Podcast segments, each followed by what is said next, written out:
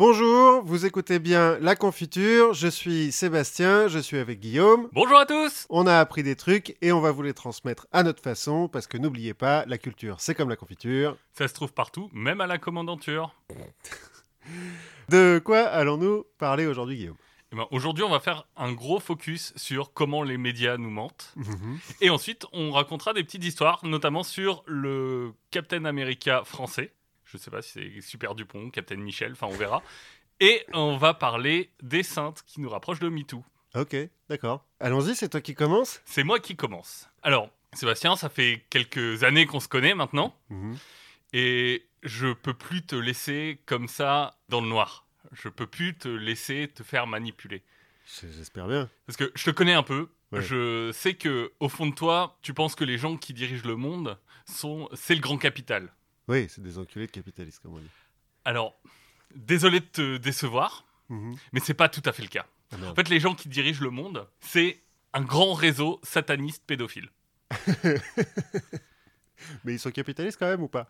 Pas forcément, non, ils, ont, ils veulent le pouvoir plus que l'argent, c'est le pouvoir qui compte. D'accord. Et ça, on en a déjà eu un petit aperçu au moment de l'affaire dite du Pizzagate. Alors, qu'est-ce que c'est que le Pizzagate? Ouais, rappel pour les gens. euh, Pour les gens qui connaissent pas, le Pizzagate, c'est que le Parti démocrate américain s'est fait hacker ses emails. Et notamment, le directeur de campagne d'Hillary Clinton, qui s'appelle euh, Podesta, mhm. Donc en 2016 là. 2015, donc en, 2016. en 2016, voilà.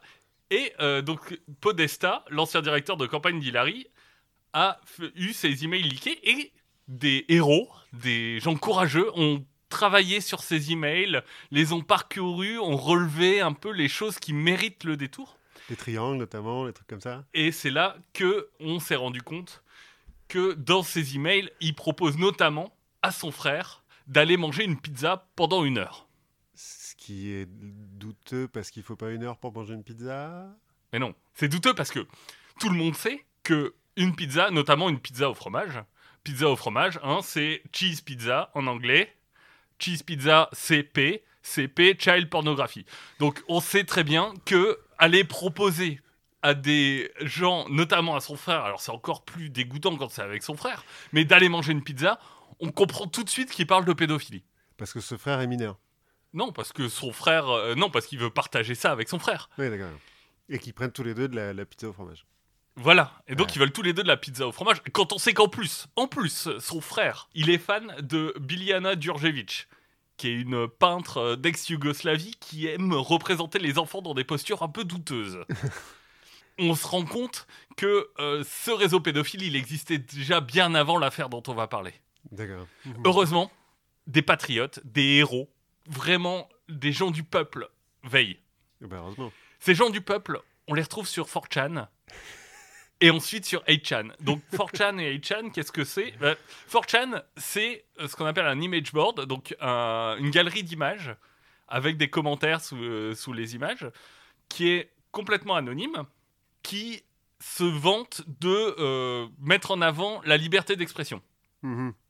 On y retrouve notamment beaucoup d'images euh, pornographiques, euh, voire pédophiles.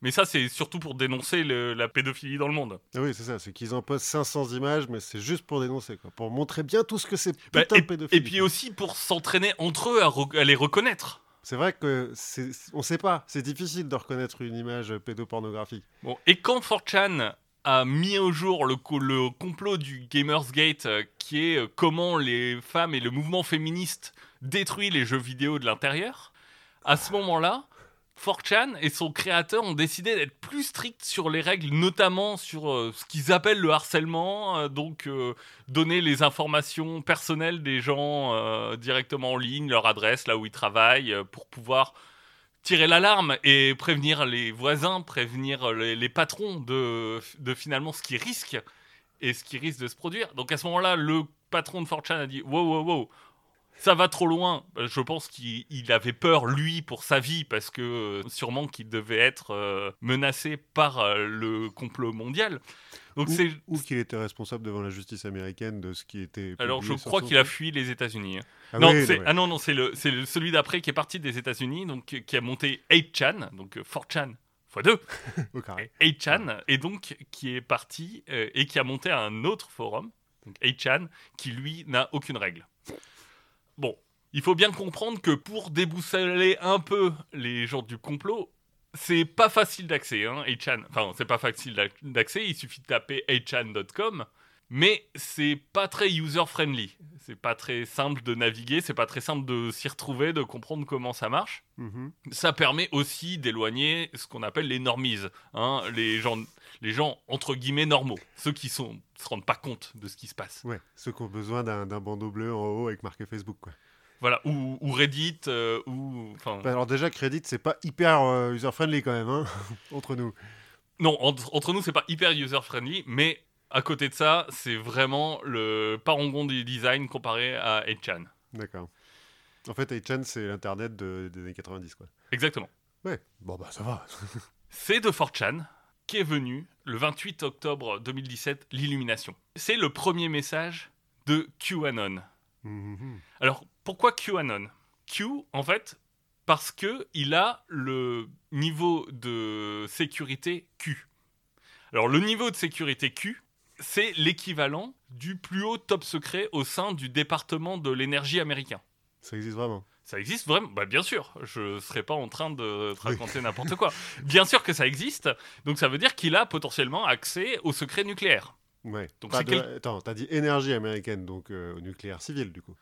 Oui, mais qui est relativement lié au nucléaire américain. Enfin, on sait bien que de toute façon, ces gens-là, ils travaillent tous ensemble et que à la fin, les, les, les élites euh, se- ne se cachent rien entre elles. Bien sûr.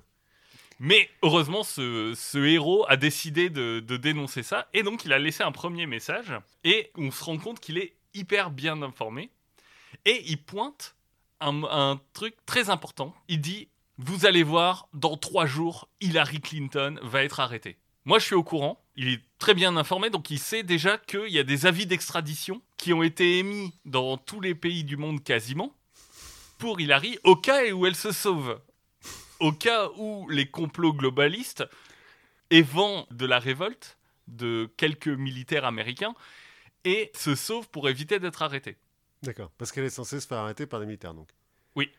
Bah oui, parce que le FBI et la CIA, on peut pas leur faire confiance, ils sont au service de d'Hillary, C'est vrai. Comme l'a montré euh, notamment euh, l'é- l'élection américaine. Oui. On l'a bien vu. Et donc, on va se rendre compte, au fur et à mesure de ces messages, du degré de la conspiration. Et de à quel point tous ces points, euh, entre Hillary Clinton, Barack Obama, bien sûr, mais quasiment tous les présidents, en fait, depuis Reagan jusqu'à. ou depuis Kennedy, même jusqu'à Obama, Même Reagan et, et W. oui. Oui, même Reagan et W, ils font partie de l'establishment. Oui. C'est des gens euh, qui euh, ont, ont travaillé avec les nazis, euh, enfin dont la famille est bien, était bien implantée avec les nazis. Donc finalement, Reagan, c'était pas un, un artiste? Si, si, c'était. un Si, bah, artiste, Hollywood, les Rothschild, enfin, Ouais, logique. c'est bad, my bad. J'ai cru que Reagan était un vrai patriote, mais bon, c'est vrai que. c'est assez logique. Mais l'armée reste fidèle. Et elle peut compter sur un homme, Mhm. Donald Trump. Qui euh, a des, des états de service qui lui permettent de. de- Et voilà, l'armée en fait se sert de Donald Trump et l'a embauché spécialement pour combattre cette conspiration qu'il appelle la, conspiration de l'État profond, donc le Deep State. Ah oui.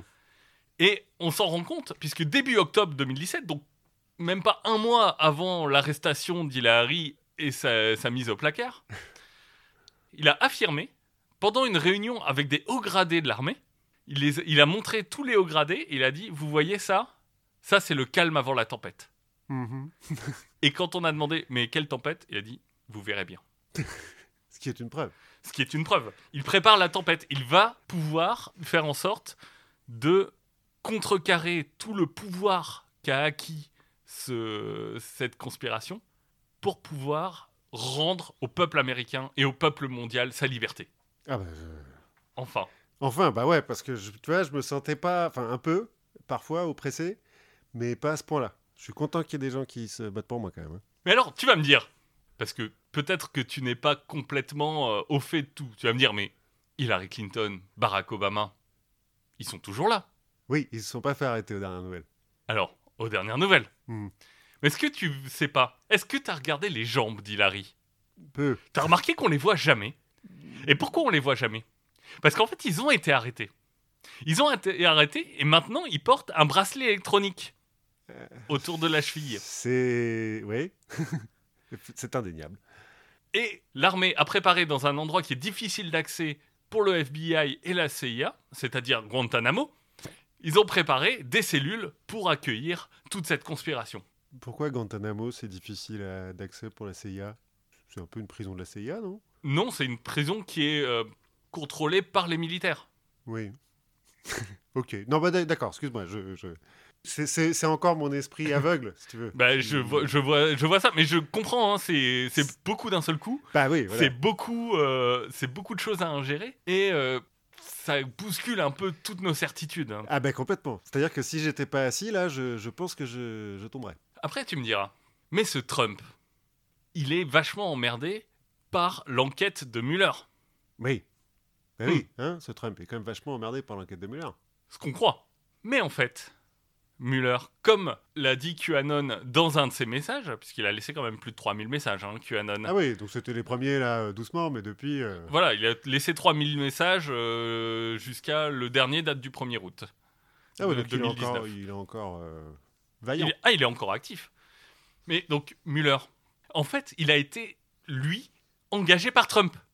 Sous couvert de travailler sur les liens entre la Russie et la campagne de Trump, en fait, il travaille sur le Deep State. Alors, excuse-moi, hein, mais moi j'avais l'impression qu'il travaillait plus sur les, les histoires de... de euh, pas de collusion, justement, mais de... hum, d'empêcher la justice, là, je sais plus comment ça se dit euh, en français. D'obstruction. D'obstruction, voilà, merci. D'obstruction qui serait liée aux affaires de liens entre la Russie et Trump. Mais ça, c'est de, la- c'est de la poudre aux yeux. Ah oui. D'ailleurs, ça se voit puisque son rapport euh, exonère complètement Trump. Mais oui, c'est juste un prétexte. Voilà. un prétexte qui a servi à Mueller, qui est quand même un républicain, pour travailler avec Trump pour réussir à endiguer ce- cette conspiration. Ouais, d'accord, d'accord. Et a priori, on en verra bientôt le véritable travail. Ouais, ouais, parce que les 400 pages, c'est juste pour, euh, pour la poudre aux yeux, encore une fois. Ils font bien leur boulot, quand même, les mecs. hein, Ils font bien leur boulot. Mais ce qui est bien, c'est que bah, ces messages de QAnon, ils nous permettent de tout relier et de finalement comprendre les choses. De comprendre un peu comment cette conspiration globale peut tenir le monde sous sa coupe. C'est assez impressionnant. Notamment, on peut se dire, mais la guerre en Syrie alors? Ben, La guerre en Syrie, c'est Trump.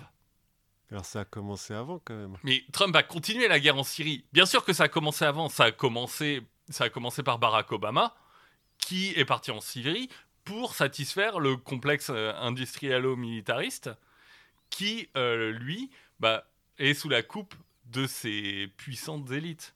Certes.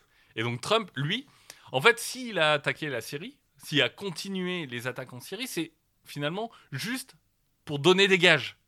Pour, pas, Mhm. pour pas prendre tout ce complot d'un coup. Ouais, d'accord. Pour faire genre, il est pas une menace, quoi. Et ça, QAnon l'explique bien. D'accord. Il explique aussi pourquoi George Soros et les Rothschild travaillent ensemble. En fait, il- Oui, je me demandais quand est-ce qu'on allait parler de Soros et des Rothschild. Parce que, tu vois, bah, en fait, Soros et les Rothschild, c'est deux des trois leaders de cette conspiration. Mhm. Alors, les Rothschild, ils cachent bien leur jeu. hein. parce que on croirait comme ça, à regarder un peu leur fortune, que ah, le plus fortuné des, Ro- des Rothschild, il a autant d'argent que George Lucas. Mais ça, c'est parce qu'ils sont habiles à déguiser leurs revenus et à Ouais. déguiser leur véritable pouvoir d'influence. Bah oui. En fait, les Rothschild, George Soros travaillent avec les Saouds. Ah, c'est eux le troisième? C'est eux le troisième.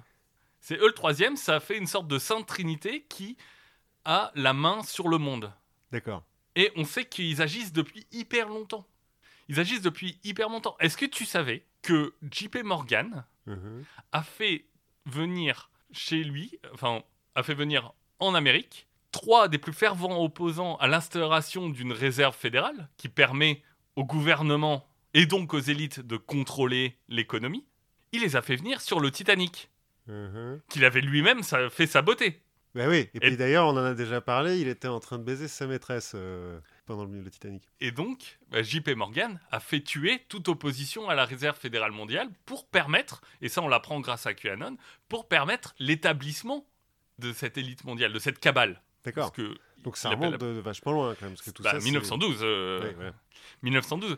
Et ce qu'on apprend, c'est que c'est bien sûr pas que euh, américain, puisqu'on a parlé des Saouds, et aussi, au détour d'un message de QAnon, on apprend que Angela Merkel n'est rien d'autre que la fille d'Adolf Hitler. Ouais, enfin, je. Ça se voit un peu, quoi. Ça se voit, et qu'en fait, ça, on l'a appris un peu plus tôt, certains l'ont appris, à leur dépens. Une personne en particulier, la princesse Diana. a appris que Angela Merkel était la fille d'Hitler. Et, la- et du coup, la reine a été obligée de faire tuer la princesse Diana. Ah, quelle pute, là. Alors que on se disait bon bah voilà elle va être avec euh, Dodi Al-Fayed, euh, ça va bien se passer, elle va être intégrée euh, comme toute la famille royale en- en- d'Angleterre au sein de, de ce complot, tout va bien se passer. Mais non, il a fallu qu'elle se rebiffe. Alors pour nous c'est bien, c'est encore une fois quelqu'un qui porte la flamme de la liberté, la flamme de contre l'oppression. Mais malheureusement elle n'était pas de taille, Bah non, contre un poteau, en même temps, tu peux rien faire. pas comme QAnon. Bah oui. En même temps, lui, il est pas princesse. Euh, Non. Bon. D'ailleurs, on sait si c'est un lui ou une elle Non, Ah Bah, non, il protège son identité pour que euh, on puisse, euh, pour qu'il puisse continuer son œuvre, puisqu'on sait que sur 4chan puis sur 8chan, là où il poste, c'est anonyme. Alors c'est anonyme, mais on peut relier les messages entre eux. hein. Donc, euh, donc on sait que c'est la même personne qui poste, mais on ne sait pas qui. Et il vaut, il vaut mieux, il vaut mieux Bah. qu'il continue sa- à faire le bienfaiteur de l'humanité pour qu'on puisse bénéficier de ses lumières. Bien sûr. On apprend aussi que, bah, bien sûr, la CIA a placé Kim Jong-un à la tête de la Corée du Nord. D'ailleurs, c'est pas le fils de Kim Jong-il. Bah, Kim Jong-un. je il, il- est alsacien, en vrai. je- non, ça je crois pas. Parce que Non, moi, j'avais j'avais lu ça quelque part, mais enfin bon. Non, mais en revanche, il a été en Suisse. Il, Oui, c'est ça. il a fait ses études en Suisse. Euh, la tuerie de Las Vegas aussi, c'est la cabale. Ah bon? Bah oui, Alors pourquoi? Bah, QAnon l'a dit. Ah oui, d'accord. Bah oui, je, je suis con. Bon, c'est quand même une cabale qui est très puissante, hein, on le voit. Bah oui. Mais heureusement, il y a Donald Trump. Ah bah oui, heureusement. Heureusement, il y a Donald Trump et on voit que Donald Trump s'empare de ce bienfaiteur et pousse son image en avant, puisque dans les derniers clips de campagne qui viennent d'être retirés, je pense qu'il avait peut-être été un peu trop loin, mais on voyait dans un clip qui, notamment des femmes pour Trump, tout un tas de signes, donc des, des grandes pancartes que tenaient ses, ses supporters, sur lesquelles on pouvait, on pouvait voir des culs, Mhm, en référence à QAnon bien sûr. puisque euh, les supporters de Trump commencent à ouvrir les yeux et commencent à porter la vérité au sein de l'Amérique et commencent à voir qu'il y a peut-être un espoir. Mhm. heureusement, putain. Voilà, bon. Alors c'est une belle histoire. Ouais, c'est marrant. Il y a quelques petits détails euh, qui sont un petit peu gros, mais euh, c'est pas mal. Mais le, le problème, c'est que ça va quand même un petit peu plus loin que nos histoires de Terre plate euh, ou de reptiliens. Ouais. Enfin, on, on rigole à, à en, à en parler comme ça. Euh, N'empêche que, bah, comme je le disais au départ, ça s'inscrit dans la suite logique du Pizzagate. Mhm. Et le Pizzagate, ça a quand même mené à une pseudo-identification de la pizzeria en question. Mhm. Et dans cette pizzeria, il y a un mec qui est venu, qui a tiré euh, au fusil trois coups dans le plafond et qui a demandé à ce qu'on lui ouvre les portes de la cave pour qu'il puisse libérer les enfants. Bon, cave qui n'existait pas. oui, mais c'est bon, ça. Enfin, Mais Ou qui est encore caché. voilà, donc euh, ça c'était le 4 décembre, euh, 4 décembre 2016, Edgar, Edgar Welch, et il a été condamné à 4 ans de prison. Donc on se rend compte que ça commence à mettre quand même des gens un peu en danger. En vrai. Ouais. En vrai, en mai 2018, on a Michael Mayer, euh, donc pas, euh, pas, le, pas le Michael Mayer, un homonyme, qui lui va filmer une cimenterie à Tucson en live, donc il la stream, il montre à tout le monde cette cimenterie en disant là, il y a un cercle pédophile, je le sais. Et donc, il va aller se mettre dans une tour et il va euh, rester dans sa tour pendant 9 jours, euh, encerclé par la police, pour attirer les yeux du monde sur ce cercle pédophile. Ok, et donc, il y avait quoi dans la cimenterie à part du ciment? Eh ben, pas grand-chose. Mais il aura fait des références à QAnon euh, assez régulières. Le 15 juin 2018, euh, il y a Matthew Richt qui va bloquer le trafic sur le Hoover Dam. Il a un camion blindé. Dedans, il a des flingues. Et il va tenir en respect pendant 90 minutes les flics qui essayent de l'arrêter. Comment t'achètes un camion blindé? Tu vas chez ton concessionnaire et tout, tu fais bonjour, je voudrais un camion blindé. Et alors, euh, pourquoi faire Alors, je, honnêtement, euh, j'ai lu le rapport. Je sais pas s'il l'avait volé, si c'était un truc du boulot ou s'il l'avait construit lui-même, un peu euh, l'agence touriste du, du complot. Ouais, la Mad Max avec des trucs rouillés et tout. Parce qu'en fait, c'est le moment où le FBI a sorti le rapport sur Hillary Clinton et ses emails, Mhm. rapport qui l'exonère globalement. Et lui bah, voulait la sortie du vrai rapport. Ah bah oui, bien sûr. Parce que c'est pas possible. C'est pas possible. En juillet 2018, Q va poster, lui, la photo d'un homme qui est euh, de dos devant les bureaux d'un avocat qui s'appelle Michael Avenatti, qui est l'avocat de Stormy Daniels. Stormy Daniels, star de documentaire pour adultes, qui a mm, notamment, on dit, couché avec Trump et euh, à qui il a donné 130 000 dollars pour qu'elle se taise et qu'elle ne le révèle jamais. ce qui a bien marché, vu qu'on en parle. Oui, ça, ça a assez bien marché. Donc euh, l'avocat c'est un peu a un peu flippé. Euh, Avenatti, là Oui. Euh, Oui, oui. En mai 2019, le directeur du FBI, enfin l'ancien directeur du FBI, euh, Jim Comey, qui est dans l'œil du cyclone un peu de Trump, euh, encore en ce moment, va répondre à- sur Twitter à un hashtag qui est le hashtag 5 jobs I had. Mhm. Donc il va lister 5 boulots qu'il a eu quand il était jeune. Alors 5 jobs I had, 5 G I had, 5 jihad. Donc c'est le djihad. voilà. Oui, logique. Et en prenant la première lettre de chacun des boulots, ça va faire G, V, C, S, F. Ce qui, sont, ce qui est les initiales de la Grass Valley Charter School Foundation, qui tient un, événement de charité quelques, quelques semaines plus tard, et qui vont être obligés d'annuler, parce que dans les cercles complotistes, cette information se révèle partout, et ils ont peur qu'il y ait des gens... En fait, ils ont principalement peur qu'il y ait des gens qui viennent armés pour les défendre et que euh, globalement euh, ça parte un peu euh, en n'importe quoi. Ouais, que tout, tout le monde se tire dessus, quoi. Voilà, donc il y a quand même des vrais impacts, des impacts qui vont encore plus loin, bon, qu'on déplorera pas forcément, mais en mars 2019, il y a un lieutenant de la famille Gambino qui s'appelle Frank Cali qui est assassiné. Donc la famille Gambino, c'est une des grosses familles mafieuses de New York. C'est ça, une des familles les plus puissantes de New York, voire des États-Unis. Donc un de ses lieutenants, Underboss, je sais pas si c'est lieutenant, mais Si, c'est ça. Qui est assassiné. Et en fait, il est assassiné par un tueur qui est obsédé par QAnon.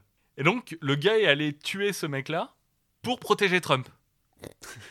Mais depuis quand euh, la mafia euh, veut buter Trump? Bah, parce que la mafia, elle doit faire partie de la conspiration, a priori. Ouais, enfin bon, euh, quand on écoute un petit peu Trump et qu'on regarde un peu sa carrière, a priori, ils ont bossé ensemble. hein. Toujours est-il que dans les images qu'on a vues du, du tueur, qui a été trimballé à la mode américaine, euh, en, en jogging orange devant les médias pour aller voir le juge et tout ça, dans la paume de sa main, il avait un grand cul décrit, oui. Et je crois qu'il avait un, euh, dans l'autre main, il avait écrit MAGA ou quelque chose comme ça. Donc. MAGA, le slogan de, de Donald Trump, Make America Great Again. Il y a vraiment des morts, en fait. Oui, c'est ça. bon, après, un lieutenant de la mafia, effectivement. euh, En mai 2019, ça conduit quand même le FBI à dire que les extrémistes de QAnon, enfin la frange extrémiste des gens qui croient à QAnon, bah, finalement, c'est du terrorisme domestique. C'est la première fois que ça arrive dans l'histoire du FBI en parlant de théorie du complot. Ah ouais. Ouais, parce que les reptiliens, parce que les, les gens qui sont contre les vaccins, ouais. Ok, les anti-vax, ils blessent des gens, mais pas directement. Ouais. Les, les autres, bah, ils sont pas si dangereux que ça. En tout cas, ils menacent pas l'intégrité physique des gens directement. Mhm. Peut-être sur le long terme, peut-être par des, des questions politiques euh, malsaines. Mais là, on a des gens qui commencent à prendre les armes. Ouais, le fait est que le type dans sa pizza, là. euh, Bon. Et on, on en est au point qu'en 2018, donc le Times, qui est quand même un magazine euh, plutôt sérieux, va publier un classement dans lequel il y aura Q, qui figure parmi les 25 personnes les plus influentes d'Internet. euh, au milieu de les autres? Alors au milieu de, je sais plus, mais il devait y avoir euh, Zuckerberg, Musk, euh, Ouais, d'accord. Donc des, des- des vrais types euh, qui ont vraiment du pouvoir. quoi. Voilà. Et en fait, c'est une conspiration qui atteint des niveaux qui ont jamais été égalés, enfin jamais été aussi grands. Peut-être des- dans la frénésie anti-franc-maçonne, euh, mais même pas qui vont jusqu'au terrorisme domestique. Bah, non, on pourrait, on pourrait, si, on pourrait faire le parallèle avec euh, les protocoles des sages de Sion, euh, qui est une, une théorie du complot qui est quand même vachement partie en couille. Et qui continue à être d'ailleurs, qui est un livre qui continue à être distribué, notamment au Moyen-Orient. Beaucoup. Disons que c'est pas le mec qui a écrit les protocoles des sages de Sion qui est à l'origine de, de toute la merde qui arrive après, quoi. A comme des gouvernements après qui ont dit, ouais, vas-y, on va tuer des gens. Oui, c'est ça. Là, il y a quand même Donald Trump derrière. hein. Alors, il est, on, on, on sait pas qui est Q. Objectivement, il y a, y a des gens qui se posent des questions. Est-ce que ce serait Steve Bannon? Euh, Est-ce que ce serait... Mais globalement, aujourd'hui, on n'est pas capable de dire qui est Q. Et est-ce que Donald Trump a soutenu publiquement ou ouvertement Q? Alors, lui, non. Mais euh, il y a des pancartes, comme on dit, Q dans ses clips de campagne. Donc, ce clip a été retiré, mais c'est une vraie information. hein. Il y a vraiment des pancartes avec écrit Women for Trump, et dans le haut, il y a un Q qui est, des- qui est dessiné. Ouais. On voit des gens qui portent des t-shirts Q euh, dans ces meetings. Et dans ces meetings, il y a aussi au moins une fois un mec qui a repris un des slogans de QAnon au micro. Ah ouais, quand même. Donc pas, pas Trump, Mhm, mais quelqu'un de proche. mhm. Et on a ces aides qui ont participé très récemment, c'était cet été, juillet-août, notamment Flynn, euh, qui est dans- aussi dans l'œil du cyclone de la, de la justice, mais qui a participé à la conférence euh, des fans de Q. Ah ouais, d'accord. c'est rassurant. Et, et en fait, c'est ça qui est un peu, euh, un peu nouveau pour une théorie du complot. Parce que j'ai lu un article euh, intéressant du Journal of Design and Science du MIT, Mhm. donc écrit par le directeur du, du Centre pour les médias civiques euh, du MIT, donc quelqu'un qui est un peu sérieux, enfin, je, je pense. J'ai pas lu le reste de son œuvre hein, pour, être, pour être complètement clair. Mais en gros, lui, il dit il y a deux choses qui sont assez particulières dans cette théorie du complot. La première, c'est que, en fait, c'est une théorie 2.0. Parce que QAnon il donne pas des, vérités révélées. Mhm. En fait, les, les messages de QAnon, donc il y en a plus de 3000, et ils sont tous hyper cryptiques et tous sous la forme de questions en règle générale, ou de quelques bouts de phrases avec des acronymes. En fait, on est plus proche de Nostradamus J'allais te dire. que euh, de, des protocoles de Sion, Ouais, ouais. ou que de la Terre plate. C'est pas vraiment une, ré- une vérité révélée. C'est regarder par là, regarder par là. C'est ce qu'il appelle, en fait, lui, des breadcrumbs. Enfin, La communauté appelle ça des breadcrumbs, donc des miettes de pain. Mhm. Et la communauté s'appelle, eux, des, ba- des bakers, donc des, des boulangers, qui vont unifier ces miettes de pain dans une théorie. Donc en fait, il n'y a pas de vraie théorie qui fait l'unanimité. Chacun, en fait, fait un peu sa propre théorie. C'est vachement participatif comme, euh, d'accord. Donc comme- très 2.0, effectivement. comme façon de faire. Et on peut se poser la question. En fait, c'est vachement bien pensé. Parce que pourquoi est-ce qu'ils postent ça sur, euh, sur 4chan et Chan? On ne sait pas grand-chose de ça. Parce que finalement, c'est pas l'endroit où il aura la visibilité la plus forte. Oui, il aurait pu faire ça sur Twitter. Il aurait pu faire ça sur Twitter. Sauf que la population de 4chan et 8chan a ce petit côté, comment dire, obsessionnel. C'est tel- c'est tellement poli. C'est c'est ça? Non, mais c'est poli pour les, autres gens à qui je pensais. Mais euh, à ce côté obsessionnel qui fait qu'ils vont être capables de, entre eux de, de monter ces théories qui vont ensuite se répandre. Mhm. Et, et donc, on, on a, c'est un, c'est un côté hyper 2.0. Et en fait, c'est vrai que sur Internet, aujourd'hui, on, on lit moins qu'on a envie de participer. Ouais, c'est vrai. Et donc là, c'est tout le monde construit un peu la théorie tous ensemble. C'est les auteurs d'un podcast qui s'appelle Q Anonymous. Finalement, eux, ils disent que c'est un peu comme écrire de la, de la fanfiction. Ouais. Et ce qu'on sait aussi, c'est qu'en fait, la fanfiction euh, sur une série, parce que finalement, c'est un peu ça, on suit une série, mais écrire la fanfiction et essayer de trouver des théories sur les séries, bah, c'est vachement moins drôle quand la série est vachement bien. Oui, le fait est que plus la série est pourrie, plus tu peux euh, te lâcher, quoi. Mais voilà. Et donc, plus il y a des choses cryptiques euh, qui, qui ont aucun sens et tout ça, plus on peut aller loin pour essayer de les récupérer, Hmm. pour essayer de les inclure dedans. Et donc ça fait partie du succès aussi de QAnon, c'est ce côté en fait finalement, je sais pas si c'est volontairement, mais ce côté euh, assez incomplet. Et finalement, il y a un autre point qui est assez important, c'est que QAnon, c'est une théorie du complot heureuse. Alors, euh, heureuse, on parle quand même de cercle de pédophilie. euh, Oui, mais au contraire de beaucoup d'autres de ces théories du complot, ben, il y a la figure de Donald Trump. Ah ouais, il y a le sauveur, c'est vrai. Et Donald Trump, aujourd'hui, il est président des États-Unis. Ouais. Enfin, ça, ça veut dire que, en gros, le sauveur a tous les pouvoirs aujourd'hui. Oui, on a du mal à l'oublier. ouais.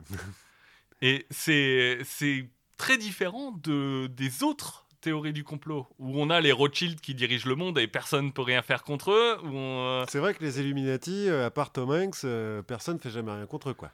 ben, c'est ça, ils sont tout puissants et on, on peut rien faire contre eux, alors que là, il y a Donald Trump. Mhm. il y a Donald Trump qui peut, qui peut se battre. Et c'est marrant parce que ceux qui, d'habitude, se battent contre, contre ces élites ou contre ces maîtres du monde, bah, c'est des gens qui sont, dans- même dans leur théorie, décrédibilisés parce qu'ils sont dangereux. Mhm. Tandis que là, les gens qui se battent contre eux, au contraire, ils sont en train de gagner. Eh oui, ouais, puisque Trump est président. Puisque Trump est président, puisque eux sont hyper énergiques, euh, et ils sont persuadés que Trump va être réélu, et ils sont en train de gagner. Et c'est très différent pour une, théorie du complot. C'est vrai que les platistes avancent pas beaucoup sur le sujet. Il y a bien un mec qui, a- qui s'est fabriqué sa propre fusée pour prouver que la Terre était plate. Bon, il s'est écrasé. Pas de bol. Oui, et il y a les antivax aussi qui ont fait un financement participatif pour financer une grande étude sur euh, le lien entre les vaccins et l'autisme, qui a prouvé qu'il n'y avait pas de lien. Mais, Mais euh, bon, ils se battent quand même. mais bon, ils se battent. Non, mais c'est c'est assez euh, intéressant. Ça reste quand même euh, un peu flippant, Oui, oui, oui. parce que c'est une théorie qui est vraiment en train de prendre de l'ampleur. Bah, et puis surtout, euh, enfin moi, ce qui me ferait le plus flipper, mais parce qu'on a écouté le même euh, podcast, It Could Happen Here, euh, donc ça pourrait arriver ici sur une potentielle deuxième guerre civile euh, américaine. Si Trump ne- n'est pas réélu, comment vont réagir ces types-là? Bah, en fait, ça s'inscrit aussi dans une stratégie de Trump qui est en train d'essayer de décrédibiliser les élections, euh, notamment par plusieurs, choses où il dit que les démocrates sont en train de s'allier avec la Russie pour, pour empêcher les élections d'être euh, justes. Et donc, en fait, il est déjà en train de, de- d'attiser les foules si jamais il perd pour que son opposant ne soit pas reconnu. D'accord, et pour qu'il se barre pas de la Maison Blanche en fait. Voilà. Ça, va être, ça va être drôle. ça- l'année voilà, ça va prochaine. Ça va être drôle de regarder ça de loin euh, si ça n'avait pas un- autant un impact sur l'environnement, Ouais. malheureusement. Effectivement. et ben, Donc voilà, QAnon. eh ben putain, QAnon.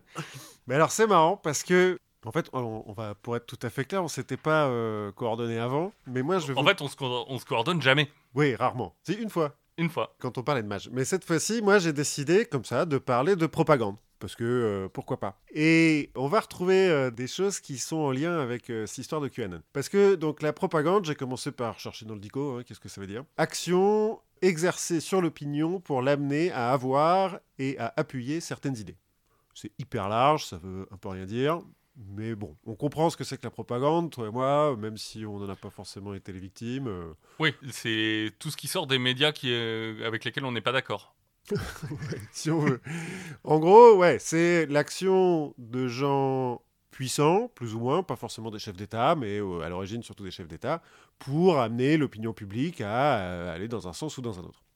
Étymologiquement, propagande, ça vient du latin, c'est ce qui doit être propagé. Donc c'est vraiment les idées qui doivent être propagées. Et la première fois que c'est utilisé, c'est au Moyen Âge, au XVIe siècle, par l'Église catholique, et notamment le, le pape euh, Grégoire XV, qui va fonder la Congrégation pour la propagande de la foi. D'accord, donc euh, là, on est vraiment prosélytisme. Ouais, ouais, bah c'est ça. C'est la congrégation qui est faite pour faire du prosélytisme et puis pour euh, évangéliser, puisque donc on est au milieu du XVIIe siècle, évangéliser euh, les Amériques, les Indes orientales, euh, tout ce qu'on est en train de découvrir depuis l'Europe, qui sont déjà peuplés par des gens qui n'ont absolument pas envie d'être évangélisés, mais bon, ça, c'est parce qu'ils sont encore aveuglés. C'est ça, il faut sauver leur âme. Ben oui. voilà. Mais la propagande moderne, en fait, elle a été théorisée par un Américain qui s'appelle Edward Bernays, dans un livre en 1928 qui s'appelle sobrement Propaganda. Voilà. Que tu as peut-être lu. Que j'ai chez moi. J'ai essayé, j'avoue que j'ai essayé de le lire et il y a, il y a bien euh, 15 ans et en fait euh, je j'ai pas de souvenir de, de ce qu'il y a dedans, ce qui tombe bien. Ouais, bon, on va résumer un petit peu.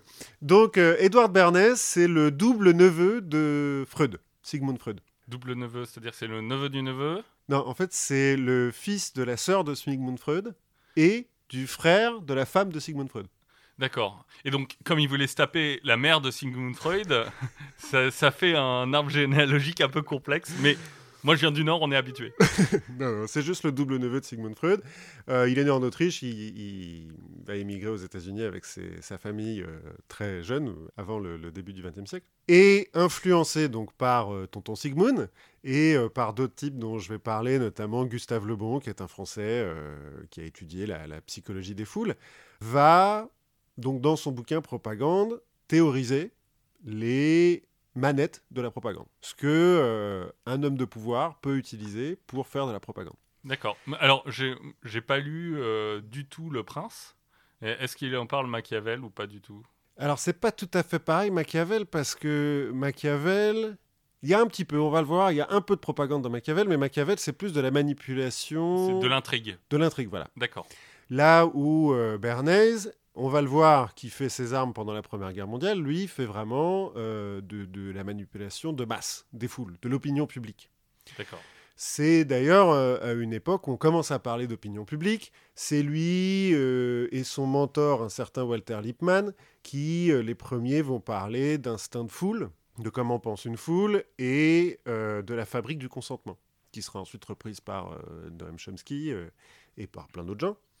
Mais donc en gros, Bernays, influencé par Tonton Sigmund, donc, va théoriser le fait qu'une foule ne pense pas rationnellement, mais est dirigée par son ça. Donc le ça, euh, Ses instincts primaires. voilà, ses instincts primaires, ses pulsions inconscientes, et que donc pour manipuler une foule, il faut parler à son inconscient et à son subconscient. Alors, moi j'ai un peu de mal à croire pour euh, avoir déjà été dans un stade de foot. tu trouves que c'est rationnel, toi, un stade de foot? Je trouve, je trouve que c'est assez rationnel. Effectivement. Et donc, dans, dans, dans ce qu'il va théoriser, notamment, il va dire, si vous voulez persuader une foule, ou donc une population, un peuple, euh, de quelque chose, déjà, il faut pas aller à l'encontre de ce qu'il pense avant que vous vouliez le- le- lui faire changer d'avis. C'est-à-dire que si une foule pense noir, ça sert à rien de lui dire blanc. Il faut lui dire gris. Et faire éclaircir le gris au maximum jusqu'à ce que ça devienne du gris clair et donc presque du blanc. Rien à voir avec Michael. Rien à voir avec. Donc pour ça, en fait, il va utiliser, enfin, il va théoriser quatre euh, leviers qui euh, utilisent des biais euh, cognitifs. Donc un biais cognitif, c'est en gros toutes les fois où notre cerveau nous empêche de penser clairement. Un petit peu comme les, les- les illusions d'optique, sauf que pour les idées. Et en gros, donc les quatre leviers qu'il va utiliser, c'est le levier d'adhésion, donc c'est faire accepter une idée, une personne ou un parti en l'associant à des symboles bons. Le levier de rejet, c'est faire l'inverse. Donc en gros, euh, rejeter une personne, une idée ou un parti en l'associant à des idées mauvaises. À des animaux en général. Voilà, par exemple. Euh, le, levier le d'autorité, utiliser le prestige d'un homme, d'une institution, ou exagérer euh, la valeur exemplaire d'un cas, donc euh, bah, quand on fait parler un scientifique, par exemple. Et le levier de conformité, c'est-à-dire faire appel au poids de la masse et à l'appartenance à un groupe, typiquement une religion ou une nation. Oui. Et pour revenir un petit peu comme ça à QAnon, le fait qu'ils mettent que des, des- des miettes bah, ça lui permet, s'il disait directement, euh, attention, Hillary Clinton est une euh, pédophile, même les plus euh, fervents défenseurs de Trump diraient, attendez, faut peut-être pas exagérer non plus. Mais en mettant des tout petits trucs, des- des petites miettes comme ça, qui font juste un tout petit peu pencher la balance dans une direction, c'est-à-dire qui tendent vers le gris clair. Et bah, étape par étape, il fait changer l'opinion des gens. Ce qui est même encore un petit peu plus subtil, c'est que lui, il dit, il dit rien, QAnon en l'occurrence. C'est que les gens en, en viennent à cette, con- à cette conclusion qui est écrite dans, finalement dans, un peu dans, dans ces miettes, mais ils, ils ont l'impression en tout cas d'y venir tout seuls. Ouais, ce qui est d'autant plus Puissant. efficace. ouais. J'ai l'impression que c'est leur propre idée et on verra que Bernays euh, fera un petit peu la même chose euh, tout au long de sa carrière. Mais donc, je disais propagande. Bon, moi, je m'intéresse un petit peu euh, à l'histoire.